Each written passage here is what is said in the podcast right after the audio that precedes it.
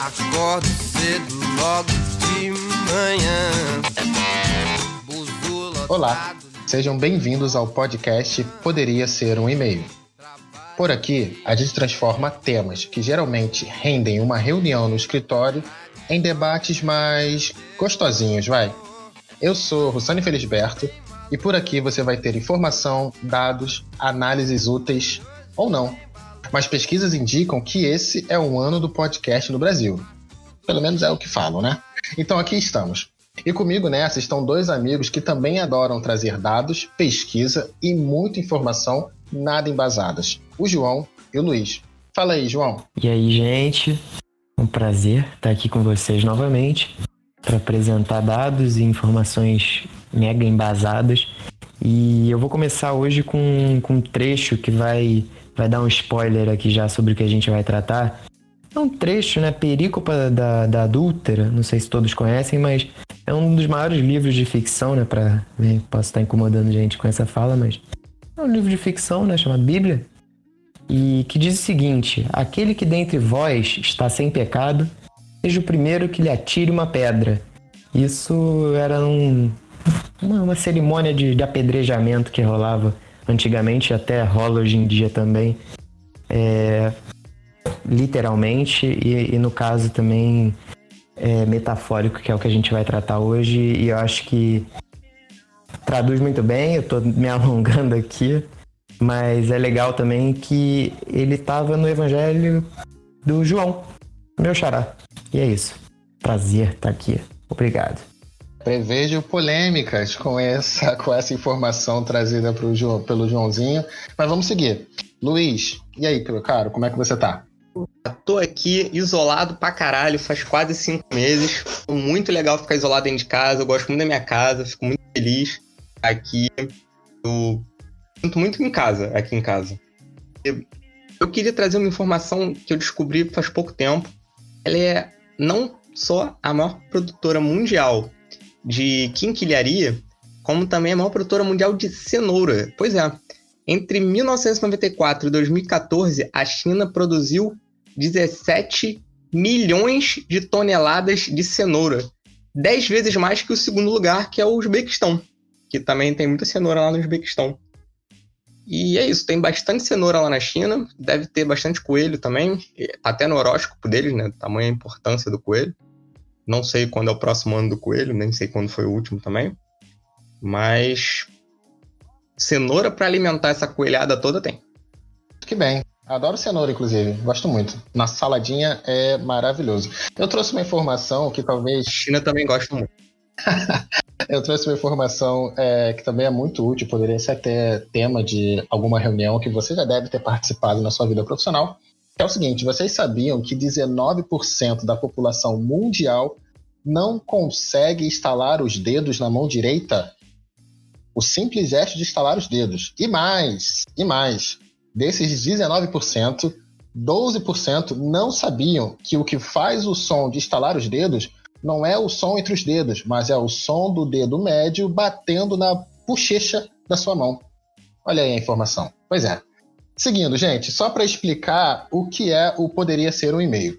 Né? Sabe aquela reunião que o assunto se resolvia com e-mail, com anexo, com um print de uma tela? Então, a gente transforma essas reuniões, esses temas, todos esses debates, todas essas conversas em podcast, que vai muito além de um PPT, né? Além de ser mais legal, com certeza. Mas antes de entrar no tema de hoje, eu gostaria de ler alguns comentários que os nossos ouvintes fizeram sobre o nosso episódio piloto, a Era das Lives. Sim, se você está ouvindo aqui pela primeira vez o nosso podcast, saiba que já existiu um episódio anterior a esse, nosso episódio piloto, que nem tinha esse nome, inclusive, mas você vai encontrar lá nas principais plataformas de áudio que você está acostumado a ouvir, como Spotify, Google Podcast, enfim, onde você está acostumado a ouvir seu podcast. Se você digitar lá, poderia ser um e-mail, você vai encontrar esse primeiro episódio. E as pessoas que ouviram ele fizeram alguns comentários sobre esse tema. Então, se você gostaria de saber um pouco mais para entender o que está rolando aqui com esses comentários, escuta lá o nosso primeiro episódio, tenho certeza que você vai curtir muito. Vamos lá, o primeiro comentário é do nosso ouvinte. Ele fala que discorda que as lives já existiam Na verdade, ele acredita que o formato ganhou uma nova cara nesse período de pandemia, o que torna totalmente diferente do famoso ao vivo do passado. Vocês querem comentar alguma coisa, João, Luiz, sobre esse comentário que o nosso querido ouvinte fez? queria comentar que a gente está numa democracia, né? E a gente aqui tem a liberdade de expressão, inclusive para discordar. É muito bom. Em alguns momentos é complicado de conviver com essa liberdade de expressão, mas no geral é muito bom. Fico muito feliz porque isso significa que ele ouviu de fato todo o episódio. Ele ouviu, né? Ele discordou é porque ele ouviu. É assim que funciona a discordância. É, eu, eu fico feliz também. Meu comentário é de, de alegria por ter, ter tido uma pessoa que escutou a ponto de, de ter embasamento para discordar. Que tá total no direito dele, cara. É até muito bom que discorde, porque pensar igual é uma merda, né? Às vezes. Às vezes não, mas às vezes é. Que bem, eu gostaria de agradecer por, por pelo esse ouvinte aqui, né, ter escutado o episódio até o final. Quero dizer que discordo dele discordar, porque apesar de estar numa democracia, o programa é feito por essas três pessoas. Então acho que ele está errado, inclusive, mas continue ouvindo para continuar discordando da gente e, né, dando mais visualizações ajudando a gente a subir no ranking do Spotify. Muito obrigado. Aqui perto de casa tem uma pichação na parede que é assim: Falem bem ou falem mal, mas falem de mim. Então é isso. Exatamente, Luizinho, exatamente. Continua discordando aí, querido. Muito like pra gente. O segundo comentário é: curtir esse formato. Esse é o formato do futuro. Eu queria começar aqui comentando esse comentário, que é o seguinte, querido: formato do futuro não, formato do presente. Podcast já é uma realidade no Brasil. Temos mais de 100 mil ouvintes, tá ok? Por mês. E esse formato aqui do Poderia Ser E-mail, ele é inédito. Você está vendo uma coisa, está tendo acesso a material inédito aqui. Então, por favor, não é o formato do futuro, é o formato do presente. Presente que você recebe de graça em todas as plataformas digitais: Google Podcast, Spotify e Deezer. Eu acho que está no Deezer ainda, eu não sei. Mas fala, Luiz, o que, que você achou desse comentário? Importante lembrar que nós queremos sim que a ideia de substituir reuniões por e-mail seja o formato do futuro. Muito bem. Reuniões por e-mail devem ser feitas via podcast. Isso é verdade. Isso é o formato do futuro e o meu sonho é que seja um presente bem próximo. Joãozinho, o que, que você achou? Concordo. É, não sei bem qual, qual o futuro que ele está dizendo, mas eu acho que a gente está nele encaminhado, pelo menos, né? Então, concordo. Nesse caso aí também. Se não concordasse, tudo bem, sabe? Tá no direito. Fico feliz por ele ter escutado e, e dado feedback, cara. Eu sou aquele cara que é, hashtag gratidão. Muito bem, esse momento de paz e amor que vocês estão sentindo aqui vai acabar um pouco agora, porque o terceiro comentário é muito específico sobre um dos participantes, não sei qual. Uh, a terceira ouvinte colocou aqui: Gostei muito do programa, mas achei um dos participantes um pouco cético. Ele não acredita em nada? Interrogação. Vou passar a bola para os participantes. Luiz. Eu acredito em muitas coisas. É... Não conseguiria enumerar três delas, mas várias conseguindo nesse momento. Certeza que acredito. Eu, eu já fico suspeito aqui para falar porque eu comecei minha fala é, falando mal da Bíblia, né? Falando que eu não acredito muito bem nela. Mas é, temos provas para falar que ela tem muita mentira, tá? Não significa que eu seja cético. Eu acho que não foi sobre mim, não. Né, Luiz? Olha, você tá acordando aí que cobra falante, paradas aí é contigo, tá? Eu, eu... Ah, pronto. Agora a Bíblia é mentirosa, totalmente mentirosa. Tá vendo? Já descobrimos quem é. Ok, ok. Antes que cancelem a gente, vamos dar prosseguimento ao programa e falar que eu sou botafoguense, então eu tenho que acreditar em alguma coisa, porque ser botafoguense, do nada, por pura razão, sem acreditar naquilo que não é possível ver, sem acreditar em milagres, é impossível. Então eu acho que estou falando com o Luiz. Mas tudo bem, vamos seguindo. Tema de hoje do Poderia Ser um E-mail, qual é o assunto? Qual é o assunto de hoje? Cancelamento. Ou a, a, cultura de cancelamento, né? Essa prática que se tornou muito comum nos últimos anos na internet. É, e a primeira pergunta que a gente se faz é: ela realmente existe? Existe uma cultura de cancelamento? Existe um formato, né? existe uma estrutura, é, um passo a passo, momentos que acontecem essa cultura de cancelamento?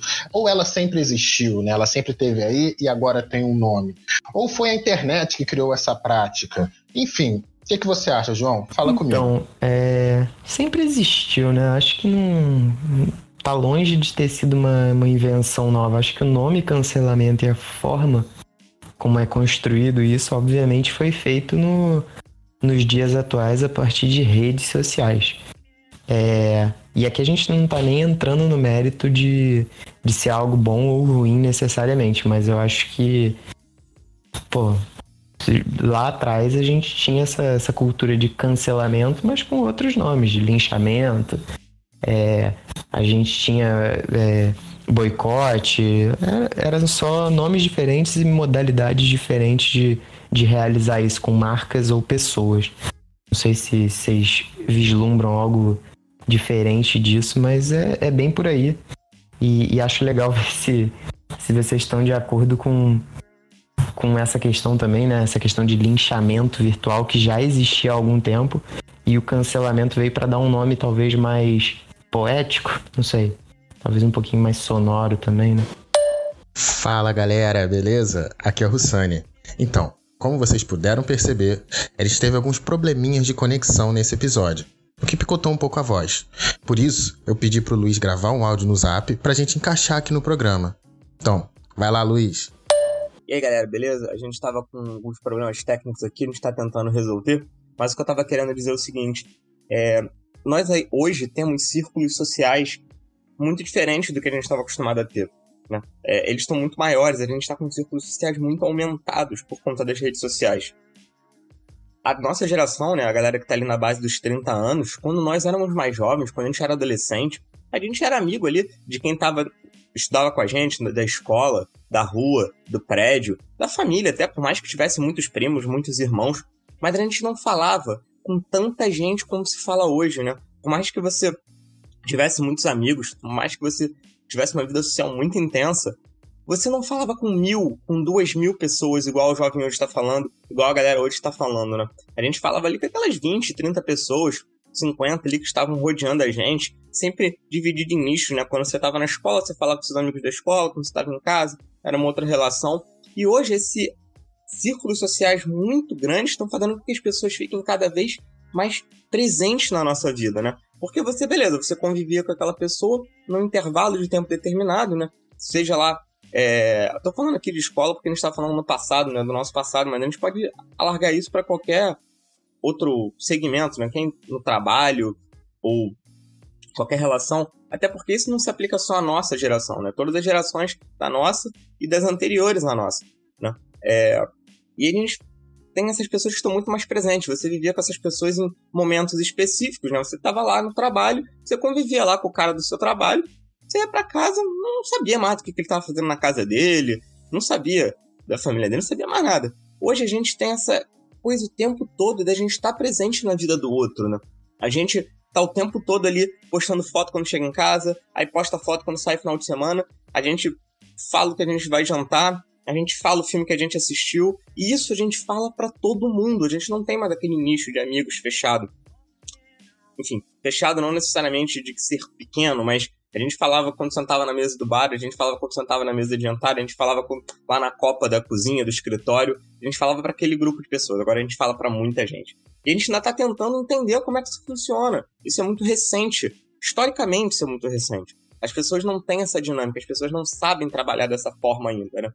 E aí, quando a gente briga com alguém, quando a gente tá saturado de uma pessoa, quando a gente acha que aquela pessoa não é interessante, fora de determinado espaço, fora de determinado momento, isso acontece também, a gente tem essa necessidade de romper as relações da forma mais rápida possível nas redes sociais. A gente não quer ver o que aquela pessoa fala, né?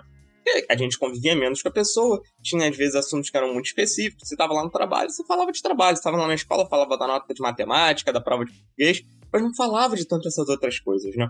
E aí a gente tem essa ideia de que, porra, a gente tá de saco cheio, a gente não quer mais ouvir essas pessoas falando, a gente precisa romper com isso de forma rápida. E aí a gente acaba cancelando essas pessoas, mas claro que tem aquela relação assim, né?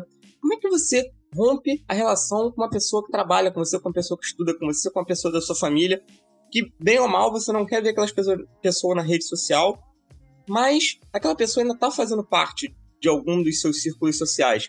É complicada essa relação. Isso é muito recente, né?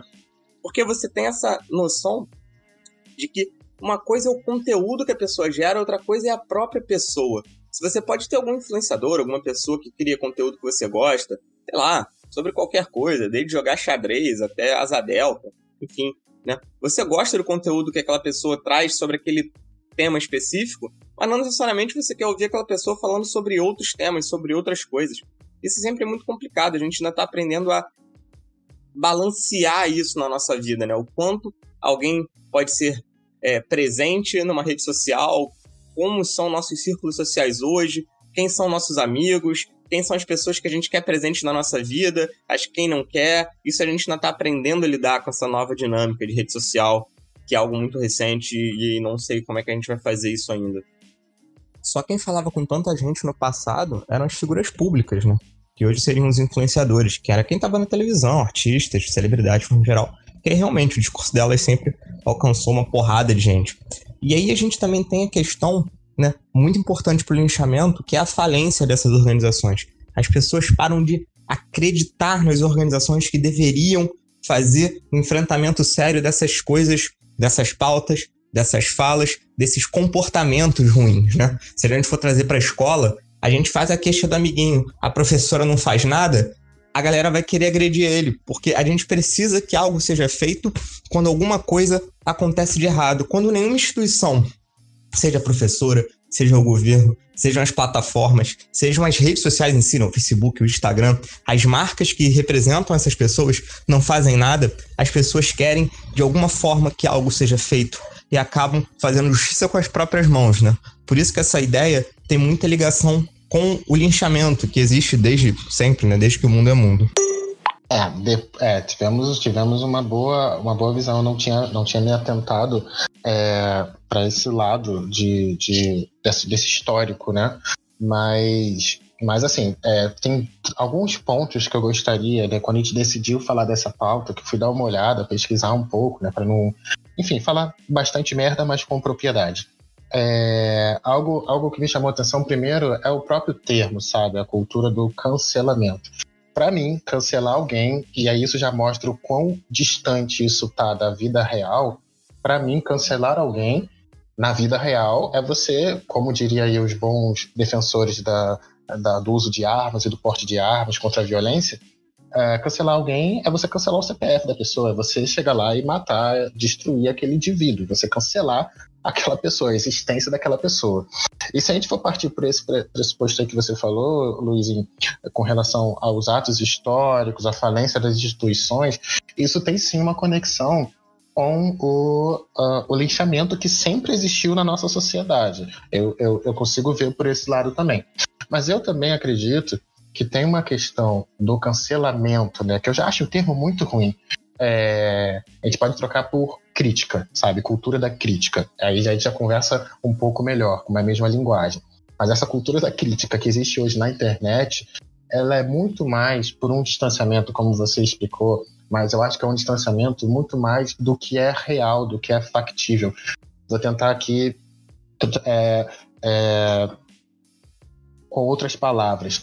Por exemplo, é, quando a gente fala muito de celebridades ou até mesmo marcas nas redes sociais, e aí elas tropeçam, né, cometem alguma gafe, falam alguma coisa, algumas até cometem crime, né, que aí não é nem cultura do cancelamento, é uma outra pegada que a gente tem que discutir aqui, mas ou elas são expostas, né? Também tem essa cultura do exposed, né? Que faz toda uma relação de prints ou um histórico, alguém denuncia, enfim, seja o que for, comete-se o erro, certo? E aí as pessoas começam a enxergar aquela personalidade, aquela marca, aquela imagem bem diferente do que enxergavam antes, né? Começam a encher de críticas e ainda mais se esse posicionamento posterior não for rápido, não for uma coisa de reconhecer e pedir desculpas, enfim, a crise só aumenta. Isso também é uma outra conversa. Mas o que eu quero falar é: será que nessa cultura de internet a gente não distorceu tanto do que é humano, do que é passível do erro? Por exemplo, a gente tem uma vida mega editada nas redes sociais, né? Com vários filtros, uh, com várias hashtags e com várias fotos milimetricamente tiradas, com os melhores ângulos. E aí, essa vida vai ficando cada vez menos normal, cada vez menos humana. Logo, é muito difícil você imaginar aquela imagem que você tem de perfeição na sua cabeça, seja de uma pessoa, de uma marca, aquela imagem não comete erros. Porém, ainda é uma ainda é uma, uma pessoa por trás daquilo tudo. Então vai cometer algum erro. E quando esse erro vem, meio que dá uma quebrada nesse, nessa imagem de perfeição, saca? E aí você percebe, não, é humano. Beleza, se é humano, aí vem todo aquele histórico. Eu posso linchar, eu posso criticar, eu posso apontar os erros e defeitos e tal. É, é, enfim, não sei, o que, que, que, que vocês acham dessa, dessa relação que tornou cada vez menos humanas os influenciadores e as marcas que estão nas redes sociais que entregam conteúdo mega editado sobre si mesmo. O que, que vocês acham? Eu quero discordar de você, cara. Perfeito, vambora, vambora. Mas então, eu quero discordar de você, só que é uma. É um comentário até suave, eu vou discordar de forma sutil. É, é em relação à cultura de crítica que você falou, como nome para substituir. Pô, eu acho que tá muito distante isso, cara. Eu acho que crítica é o que você recebe do, de um, de um amigo, crítica que você recebe, é, às vezes negativa, às vezes construtiva, como alguns falam, mas isso é, é algo pior, é tipo uma caça às bruxas, né? Vamos, vamos tentar fazer um, o link que o Luiz falou de algo histórico também, porque realmente sempre existiu, seja linchamento, seja caça às bruxas, seja sei lá o que, que a gente quiser é, relacionar com isso, mas não, tá, não é só crítica, é, é, realmente um cancelamento do CPF moderno de forma sutil, feita por militantes, feita por seja lá quem for, pode ser gente de, de qualquer é, grupinho, sejam gamers, que sejam é, contra alguma coisa que eles gostam de ser, seja com, com adolescentes, seja com galera mais velha, seja com galera que curte é, reality de, de cozinha, que seja é, é, é, mais pesado, é mais significativo o que, que tem por trás disso, por muitas vezes. Por mais que as pessoas não sintam a potência que exista nisso, né? Vira às vezes até um, é, uma forma de replicar algo que não tem tanta seriedade né, no pensamento da pessoa, mas que no final das contas é, é para abalar muito mais do que uma simples crítica. E aí, não sei, fiz essa relação com, com caças bruxas, não sei se vocês estão de acordo com isso, talvez eu tenha é, feito um pouquinho além né, da conta, porque é pesado isso aí, mas é, um pouco disso atualmente. E as redes sociais, como o Luiz comentou, elas amplificaram né, o, o potencial disso que, que sempre estava lá, né? Sempre foi algo que estava escondido, que a gente já, já brincava de, de bullying com essas coisas, de, de, tipo criticar de uma forma mais pesada, né? No caso, não deixa de ser crítica, mas que, que no final das contas cancelava as pessoas ali no, no universo mais restrito, que fez com que, com a popularização de rede social, o negócio explodisse. E agora, vamos ver se a gente consegue contornar isso de uma forma construtiva, mirando ali em crítica, ou se vai ficar nessa cultura do cancelamento bizarra que, que parece uma coisa meio. Ó, já comecei dando spoiler aqui sobre o meu posicionamento. Parece uma coisa que não vai dar em lugar nenhum, que não tem resultado e que só serve para piorar. Pois é, então deixa, ah, deixa eu trazer. Aqui, eu entendi o que você quis dizer. O, o que o João falou que. Vai lá, vai lá. Assim, a gente se põe cada vez mais na. Nós nos colocamos em situações que não aconteciam tempo atrás, né? É, se você pensar as fotos que eram publicadas ano passado, há três anos, se expondo cada vez mais. Essa exposição faz a proximidade né? Pessoas se consideram próximas porque elas se veem mais na internet. Se for pensar, é, você talvez tenha mais contato com algum influenciador, com alguma marca, alguma dessas pessoas famosas, com pessoas que você nem conhece tão bem assim, mas que estudou contigo, ou que trabalha com você, ou que é, são próximas, vão ver tanto aquela cara, você sabe tanto da vida daquela pessoa, porque ela publica o tempo todo o que ela tá fazendo, o que ela vai viajar, o que, que ela comeu, ela tá assistindo, a opinião dela sobre todos os assuntos do mundo. Faz com que a gente se sinta mais próximo. E quando a gente se sente mais próximo, dá essa falsa ideia de, de amizade, sabe? Você tá mais próximo de um influenciador do que da sua família. Você talvez seja mais a cara do jogador de futebol lá, porque você sabe mais o que ele comeu do que sabe o que comeu sua seu pai, sabe é? Você não sabe o que, que seu pai jantou, mas você sabe o que, que o cara da seleção jantou. Entende? Assim, complicado. a internet ajuda a gente a trazer pessoas para próximo, né? Encontrar pares. Você não importa qual seja o seu gosto, não importa qual seja o assunto, você vai encontrar outra pessoa que goste daquilo na internet. Pode ser algo comum, mas que no seu bairro não tinha, sei lá, se você for procurar uma liga de beisebol no Rio de Janeiro, você deve encontrar na internet, deve ter alguma.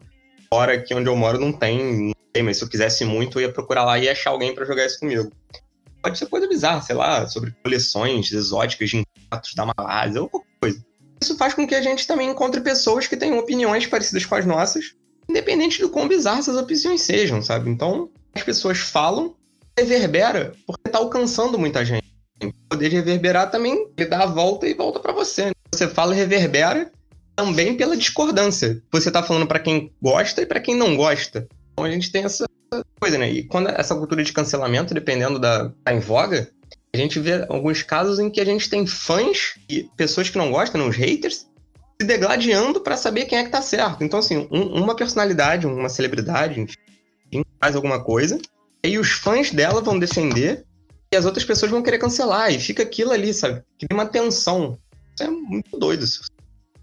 Pois é, é dentro. Eu, eu, eu, concordo também um pouco com o Luiz com esse lance. Cara, você deve assistir né, aos stories de alguém, algum influenciador, alguém que você segue, alguém que você curte. Você deve ver mais a cara dessa pessoa do que até algum parente, algum familiar seu, algum amigo, né, que não tenha tanto, tanta frequência assim na sua rede social. Então isso dá uma sensação de proximidade e talvez até né, aquela famosa frase: dê dinheiro, mas não dê intimidade, porque você acha que cria intimidade ao ponto de julgar, criticar e até mesmo é, cancelar. Mas antes de que eu emitir aqui eu, e passarmos para o próximo ponto, eu queria trazer um dado de uma pesquisa que a agência Mutato fez uh, uh, esse ano e liberou agora, divulgou esse estudo que fala justamente sobre isso, né? A cultura do cancelamento, né? principalmente voltada aqui nas, nas redes sociais. Ela analisou Facebook, Instagram, YouTube e Twitter. E aí ela tem um dado aqui que me chamou bastante atenção e eu queria até que vocês também falassem sobre. Eles analisaram os 35 grandes cases é, de cancelamento nos últimos três anos, né, que rolaram nos últimos três anos. Então, assim, 46% é, das pessoas que foram canceladas né, entre esses cases eram homens brancos e heterossexuais. Né? Então, isso já é a, a, a maior fatia dessas pessoas que foram canceladas. Os três maiores motivos para cancelamento foram divergências políticas, homofobia e mau caratismo. Né? Esse era o, é, foi o tema que foi colocado. Então, e, e, aí a pesquisa também, o estudo tem 42, tem 42 slides, enfim, poderia ser um e-mail, mas eu vou, eu vou passar alguns tópicos bem legais que ele vai é, é, trazendo, como por exemplo recorte racial, recorte por gênero, uh, traz um tema específico do Big Brother, né, do BBB 20, que teve bastante cancelamento, foi uma, uma, edição que a Globo faturou bastante, mas que a internet pegou fogo também com algum desses temas. Mas assim, o que eu queria discutir com vocês é justamente esse dado aqui, sobre os temas, né, os três principais temas que geraram motivos para cancelamento, divergências políticas, homofobia e aqui esse terceiro, que é o tal que, é foi chamado de mal caratismo, né? Então, enfim, comentem aí. Joãozinho, quer falar alguma coisa? Luiz, quer falar alguma coisa? Então, eu não sei o que é mau caratismo. O que, esse, esse termo abarca. Todo mundo tem uma ideia de o que é mau caratismo, mas eu não sei o que é.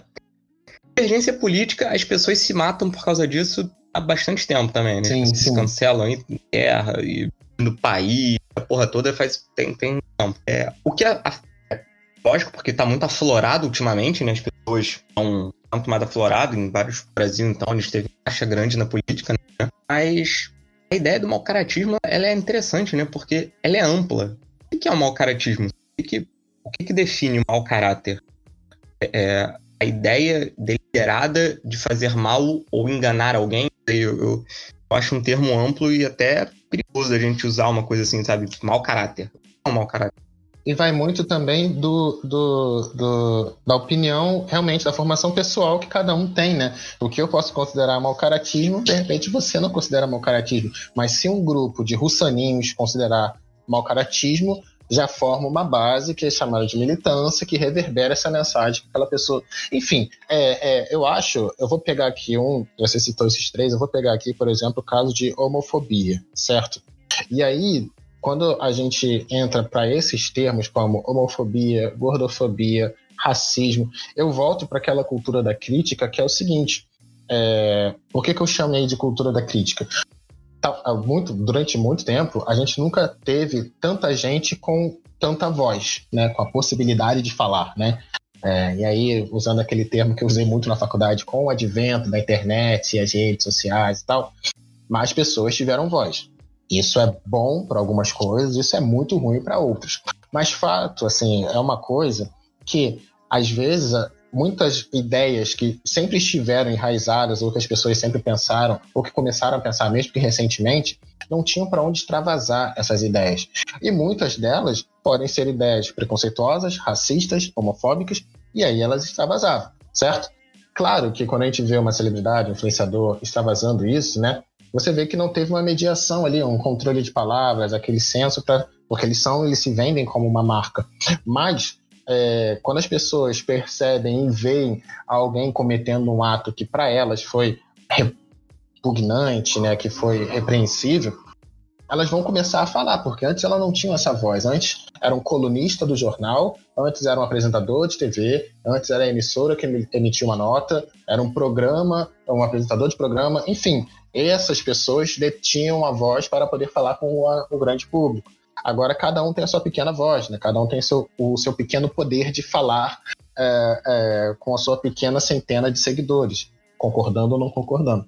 O que eu estou dizendo é só o seguinte: é, por que, que eu falo que é a cultura da crítica? Muitas vezes, durante muito tempo, muita gente falou coisa errada. Muita gente errou. Eu não estou justificando aqui falando que é correta a cultura do cancelamento. Pelo amor de Deus. Não estou incentivando a caça às bruxas. Mas eu estou dizendo que, por exemplo, em casos de racismo, é cultura de cancelamento que a gente pode classificar ou é simplesmente uma crítica que talvez as pessoas não se faziam antes e não eram criticadas antes porque não haviam essa, essa voz tão imediata, essa resposta tão imediata do público, sabe? Homofobia, a mesma coisa, gordofobia, a mesma coisa. Essas, essas, esses tipos de expressões que não têm mais espaço e algumas estão até tipificadas como crime, elas vêm recebendo uma resposta que, cara, não é cancelamento tudo bem, ah, a pessoa errou uma vez e merece ser cancelada para sempre. Não, não, não. Mais uma vez, não estou fazendo apologia aqui à cultura do cancelamento.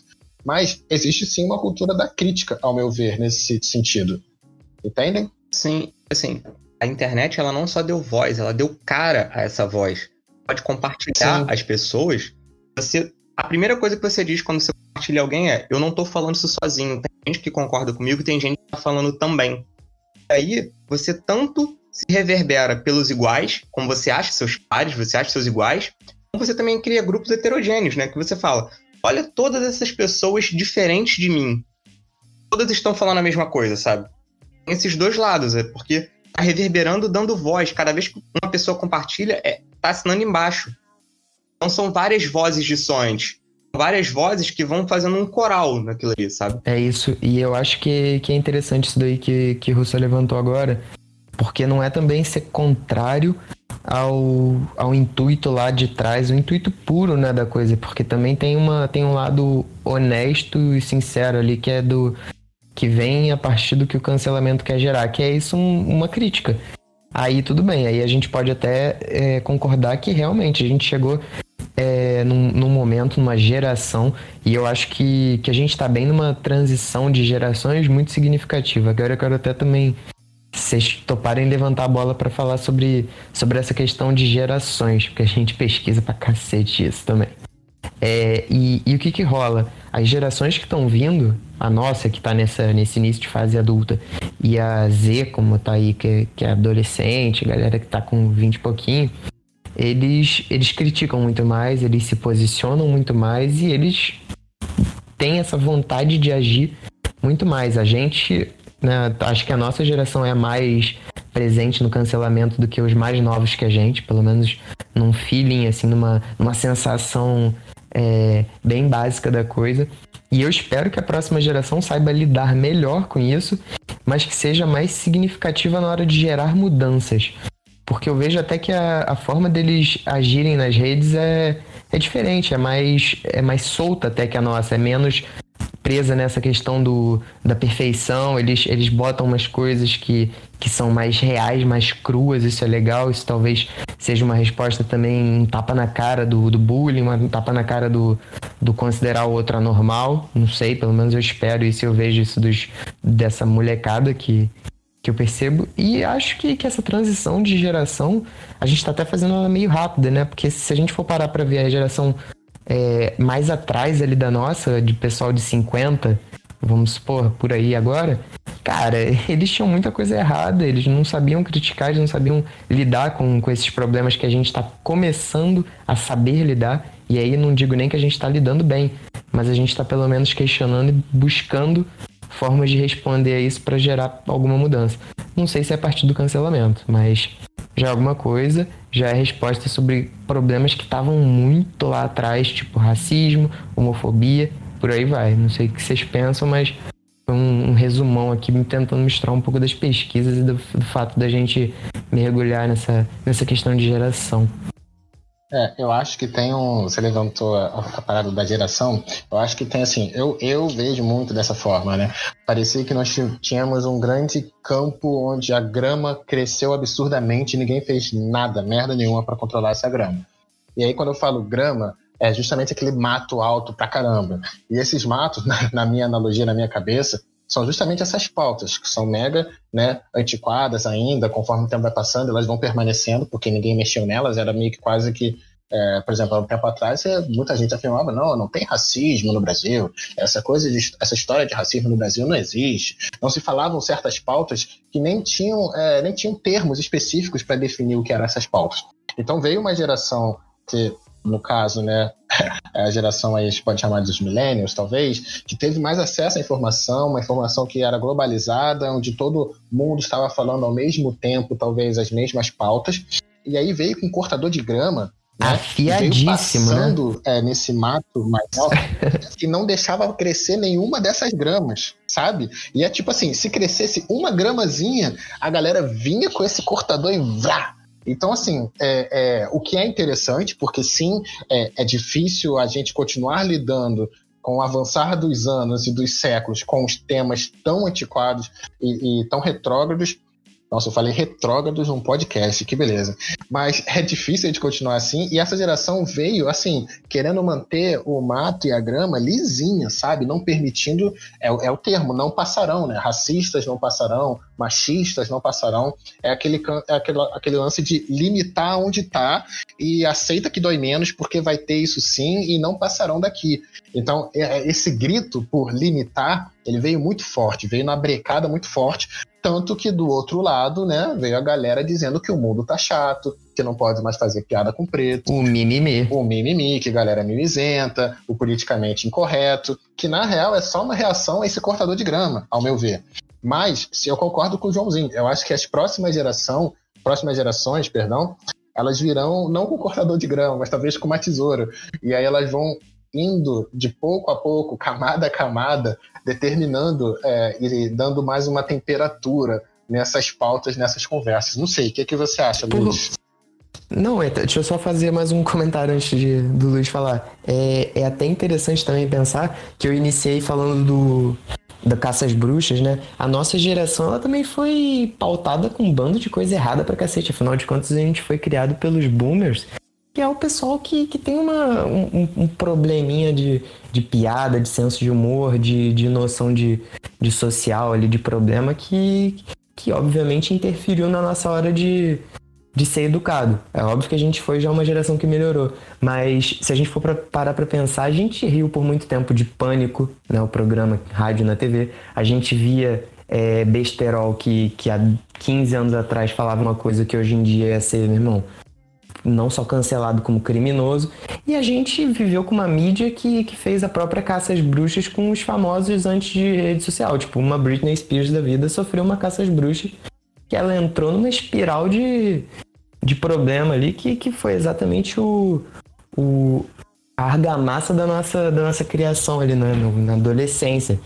Que, que eu acho que fez muito do, do, do que gerou esse cancelamento na nossa cultura e nessa nossa nos jovens adultos que devem ser os mais responsáveis por, por cancelamentos nas redes. Não sei se vocês estão de acordo com isso. Vai lá, Luiz, foi mal. Interromper. A gente tem que pensar a cultura do cancelamento, ela tá nivelando sim, só que isso é problema, porque no primeiro momento pode parecer interessante, até que ponto isso vai para que a gente não acabe com a pluralidade de pensamento. Porque se existir uma única norma, regra, tapar aquela regra é limado, complexo, porque isso foi o que várias é, gerações passadas fizeram, não deu muito certo, né? Se você fosse qualquer tipo de estava errado. A gente tem uma crítica muito forte a esse tipo de processo, que vocês estavam falando, né, da galera que nasceu no pós-guerra, a música clássica lá, Another Brick in the Wall, que fala exatamente disso, das pessoas que só podiam pensar de uma única forma. Hoje, a gente tem uma verdade que está chegando nesse nível de discutir determinados assuntos como racismo, justamente permite um momento houvesse pluralidade de ideias. A gente tem essa pluralidade para a gente simplesmente limar ela, em breve vai voltar a verdade em pluralidade de ideias. É muito complicada de a gente estar, tá, né? A gente vai simplesmente inverter a norma. Vai continuar tendo uma norma, não estiver cumprindo aquilo ali, vai ser limado, vai mudar qual é.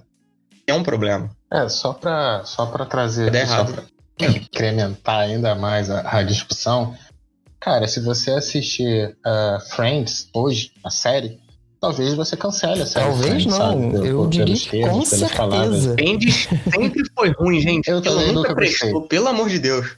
Pronto, mexemos com a Bíblia e com Friends. Eu acho que não vai sobrar um grupo que vai gostar do que a gente vai falar daqui a pouco. Vai, fala mal de, não sei. É, porra, o que, que todo mundo gosta? Panda. Fala mal de filhote de panda. Enfim, a gente já tá cancelado. Então vamos continuar o programa já com isso em mente. A gente já tá cancelado aqui, porque a gente mexeu com Bíblia, os fãs de Jesus e Friends, né? Os fãs de Rachel. É Rachel? Não sei. Enfim.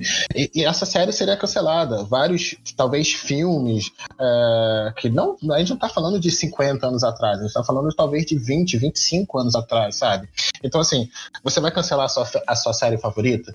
Você vai é, exigir que a, a, sejam feitas novas dublagens? Você vai querer o quê? Que seja eliminado do catálogo porque essa série não, é, a, não atende hoje às pautas que a gente acredita que sejam as mais idôneas e corretas para a discussão social? Enfim, tem tudo isso. É, é, eu acho, assim, já caminhando para o final, tentando trazer alguma conclusão, eu acredito que essa temperatura vai baixar, porque vai chegar um ponto. Porque, assim, com certeza você deve, sei lá, é, ter tirado foto com alguém que hoje em dia é algo, algo que você abomina. Mas como você era muito jovenzinho no passado, você tirou foto, você comentou, você curtiu, você falou, tinha uma opinião.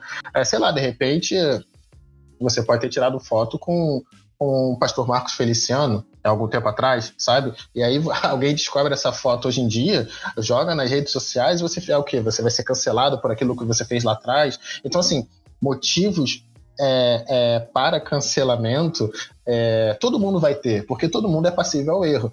E aí, essa mudança que eu acho que vai começar a ter a partir do momento que os influenciadores se posicionarem menos como marcas que causa esse distanciamento de recebidos, uma vida perfeita, com os filtros perfeitos. A partir do momento que isso começar a ser menos artificial e mais naturalizado, é, voltar aquela percepção humana, voltar aquela percepção de intimidade que o Luiz aqui citou, né, que as pessoas se acham próximas dos influenciadores ao ponto de admirá-los, de interagir com eles e também de cancelá-los. A partir do momento que essas relações forem mais humanas, mais verdadeiras e sem filtros, uh, eu acho que essa temperatura vai baixando muito também pela geração. Acho que a próxima geração, a geração que está vindo aí, os Z, os Centennials ou os Alphas, eles são preocupados com outras pautas. Acho que a nossa, isso é muito dos Millennials, né? Uh, uh, é uma preocupação muito sobre a nossa imagem, sobre a nossa percepção. Uma coisa que eu, que eu, que eu deixou um pouco chocado e até fiquei pensando depois, cara, eu, eu tô velho, eu já envelheci. É a relação que essa galera mais jovem, né, tipo abaixo de 14, uh, é, abaixo dos 15 anos, tem com as próprias redes sociais. Com relação, por exemplo, ao seu feed do Instagram, né, ao seu perfil do Instagram. É, eu não sei vocês, não sei como é que é o Instagram de vocês, se vocês utilizam muito, mas o meu Instagram tem muitas fotos. Tipo, eu tiro as fotos e deixo ela lá e fica quase que uma galeria de fotos. Essa galera mais jovem, eu já tenho percebido isso, os perfis deles, ou eles são totalmente privados, trancados e usam perfis é, é, secretos, né, sigilosos, para poder falar com o seu grupinho de amigos, ou eles têm no máximo seis fotos para visualização. Eles não fazem questão de guardar essas recordações, porque eles sabem que está guardado em algum lugar na nuvem. Eles não precisam ter aquele museu de imagens ali que, se você for rolando, deve ter foto minha de 2014, 2015, 2013 no meu Instagram. Então, assim, eles já têm uma relação diferente com a forma com que eles querem ser vistos nas redes sociais. Então, acho que as pautas também, as preocupações deles também vai mudar e vão ser muito diferentes da, da nossa geração. Enfim, Luizinho, fala comigo, o que, que você acha, cara? Cara, esse parado da foto já rolou. Uma porrada de gente tira foto minha, uma porrada de gente tira foto comigo, e eu não tenho o menor controle de onde essas porras vão parar. Pessoa para do meu lado e fala: caralho, adorei sua fantasia, posso tirar uma foto? Pode, não tem problema. Rolou dia desses, ano passado, ano passado, não lembro. E rolou a história de um cara que ele tinha agredido a companheira dele, ele usa exatamente os detalhes, mas rolou isso. E aí, quando postaram nos grupos de WhatsApp e Twitter toda, cancelem esse cara, não sei o que. Quando eu fui lá olhar o cara, quem era pra saber. Ah, porque cancelem o Joãozinho da Silva, aí você vai lá ver quem é. Ah, irmão tinha foto comigo, assim, sabe? E era uma das primeiras. Eu fiquei, caralho, que merda, brother. Eu não conheço o cara, eu não faço a menor ideia de quem seja ele. Eu nunca falei com ele na minha vida. E aí, o cara é um escroto do caralho. Tá a minha cara lá do lado dele, sabe? Tipo, tinha foto do perfil que ele usava lá e tinha minha foto do lado. Eu fiquei, puta merda, que divertido. Não fui, não era minha foto antiga, né? Mas de alguma forma eu tava podia ser cancelado ali por tabela e eu não fazia nem ideia de quem era o cara. Eu fiquei assim, caralho, vão me cobrar coisa, sabe? Se alguém chegar, ué, e o teu amigo que faz isso, não sei o quê, você cobrou dele? Eu falei, caralho, o cara não é meu amigo, mano. Tem uma foto, tem uma porra de gente que tem foto tem foto no jornal, sabe? Mas é, mas é complicado, justamente porque é, é uma atitude emocionada, né? Você quer cancelar, você quer fazer alguma coisa. E é foda. Isso é foda. Mas eu acho que é o seguinte também, a gente tá pegando pesado na hora de, de tipificar, né? De, de tipo, descrever o que é cancelamento. Às vezes o cancelamento é, são erros um pouquinho mais banais, assim, de tipo, expressões que você. que a gente foi criado por essa geração, não sei. Agora eu tô falando do alto do meu é, homem branco, hétero, né? É, porque realmente é, somos seres humanos que, que ficam passíveis de erro. E esse erro, para algumas pessoas, ele, ele pode ser intensificado a partir do, do que a gente fala. Mas no final das contas, é, pode ser descuido. Eu, por exemplo, há 10 anos atrás, eu falei em, em rodinha com um amigo homossexual, falei homossexualismo. E há 10 anos atrás eu tava iniciando ali a fase adulta, né, praticamente. E fui e tomei uma chamada. Será que essa chamada num, numa rede não teria sido um cancelamento? Pode ser, se eu fosse uma personalidade. Muito provavelmente. É, a gente também foi para um caminho é, intenso do cancelamento, né? Que a gente foi para agressão, que realmente são cancelamentos que, que não só é, merecidos, mas que são criminosos. Então acho que, que, que, além de cancelamento tem que ter o efeito prático, mas existe o cancelamento a partir de deslizes.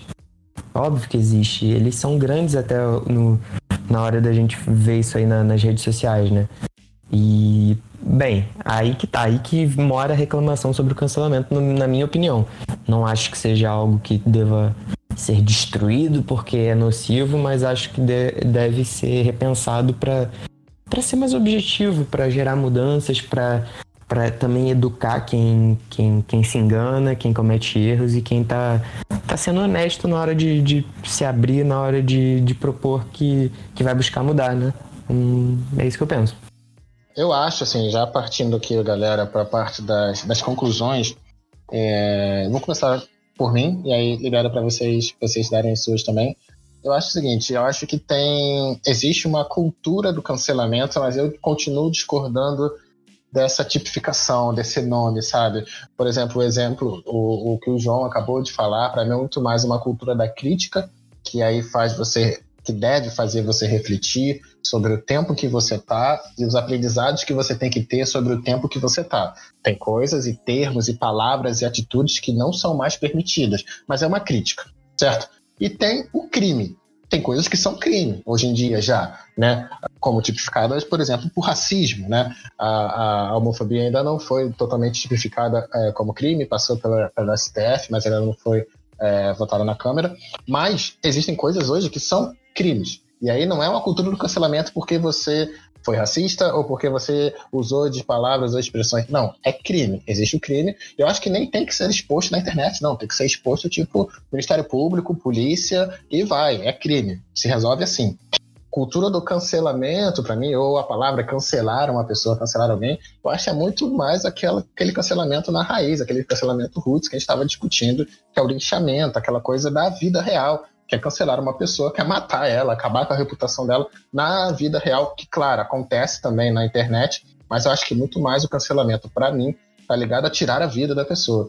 Eu acho que, e já pensando para um futuro, é, cada vez mais as gerações que estão vindo aí, eu acho que elas vão tentar mediar um pouco mais essa temperatura, porque primeiro já vão ser pautas meio que passadas para ela, elas já vão nascer no mundo onde essas pautas são relevantes e discutidas, e segundo que teremos outras pautas para frente para falar. Pelo menos é um futuro que eu espero.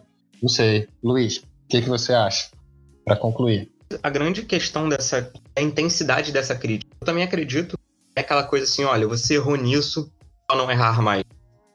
É uma é bem, bem destrutiva mesmo. As pessoas não querem que aquela pessoa torne uma pessoa melhor, talvez.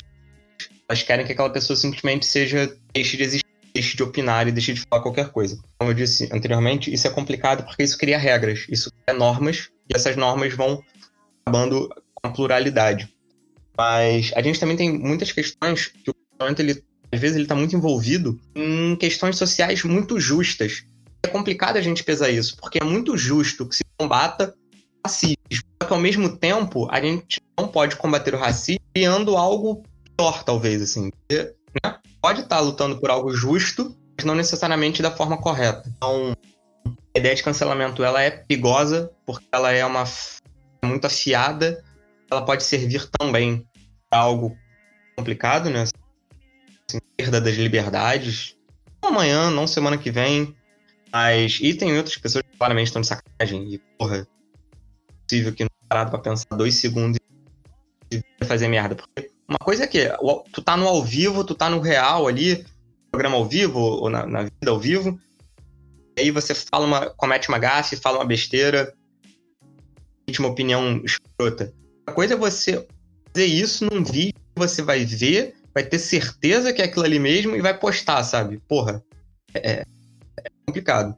Mas ainda assim, acredito que a grande questão esteja na intensidade dessa crítica exemplo do João lá, que ele falou homossexualismo.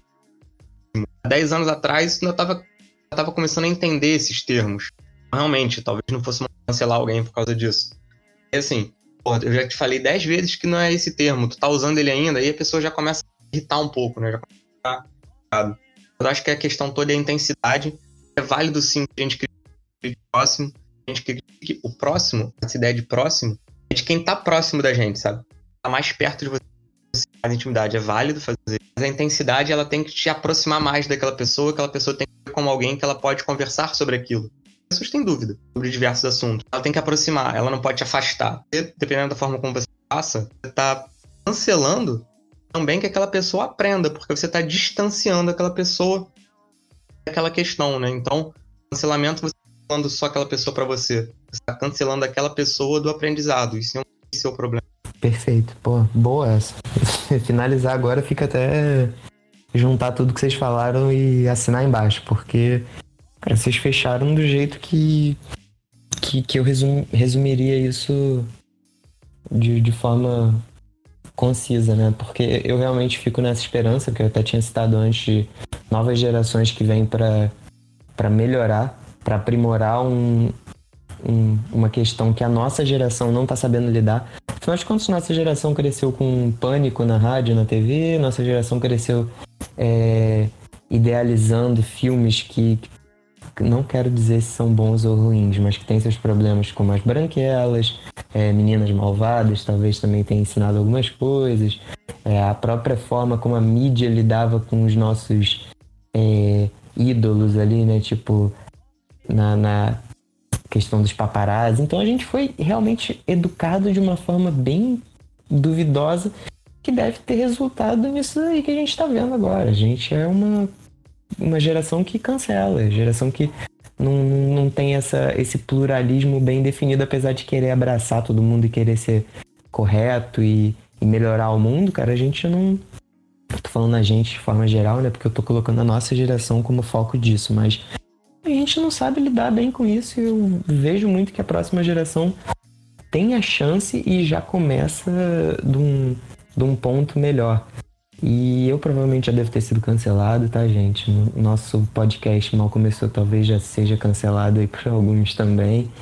É, não, não, vai, não vamos decretar o fim do cancelamento, infelizmente, mas eu espero que o cancelamento seja usado de forma melhor. Essa é a minha, minha última palavra ali, tentando simplificar também o que eu concordei, assinei embaixo de Rossani e Luiz.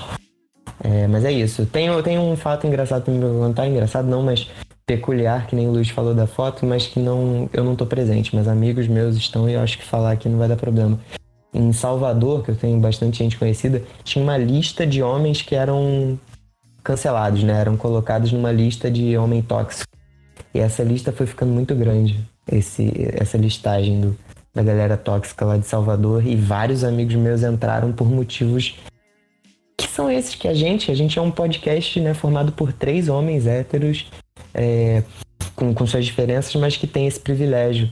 A gente provavelmente fez merda que, que homem faz e nem percebe porque tá sentado no, ali na, no troninho do, do privilégio. E o importante é buscar melhorar. Vamos melhorar. Busquem conhecimento. Muito bem, com essas palavras de ET Bilu, a gente, a gente encerra mais um, mais um episódio, né? Mais um episódio do Poderia Ser um E-mail. Nesse episódio, a gente cancelou a Bíblia, a gente cancelou a série Friends e a gente acabou de cancelar o filme As Branquelas. Espero e que... o cancelamento? E cancelamos o cancelamento, é verdade, que é o mais importante. Então, assim, a gente espera que a gente esteja com a reputação digital viva para fazer o próximo episódio, mas, assim, é bem bacana, bem bacana. Para finalizar, gostaria que cada um aqui é, desse suas redes sociais, né, principalmente o Instagram ou o Twitter, porque a gente vai postar esse episódio e todos os outros episódios do Poderia Ser um E-mail nas principais, nos principais agregadores de podcast, né? Spotify, Google Podcast, Deezer. Você pode escutar lá. A gente ainda não tem um perfil oficial do podcast, mas se você quiser fazer um comentário, dúvida, criticar, discordar, cancelar a gente, também pode cancelar a gente, não tem problema nenhum. Você vai no perfil pessoal de cada um dos participantes e joga sua, a sua mensagem. Pode ser um print, pode ser um, um, vídeo, pode ser um áudio, não. Eu não gosto muito de áudio, acho que pode até ser o próximo tema do podcast, áudio de WhatsApp, né? Por que, que se proliferou tanto? Mas enfim, você entra em contato com cada um aqui e manda sua mensagem sobre o que você achou desse episódio. Eu vou colocar é, a hashtag qual vai ser a hashtag pra gente saber que a pessoa ouviu até o final? Não sei. Uh, cancela Luiz, Luiz agressor, brincadeira. Não sei, pode ser hashtag cancelamento. Você vai lá, começa seu texto, sua mensagem com hashtag cancelamento, e aí tu vai saber que você chegou até esse minuto que você ouviu o episódio todo. Meu Instagram e o meu Twitter são arroba Russanix, H-U-S-A-N-X, Russanix no Instagram e no Twitter. Luiz, fala o seu. É, eu não gostei muito dessa hashtag, não, porque depois a gente nunca mais.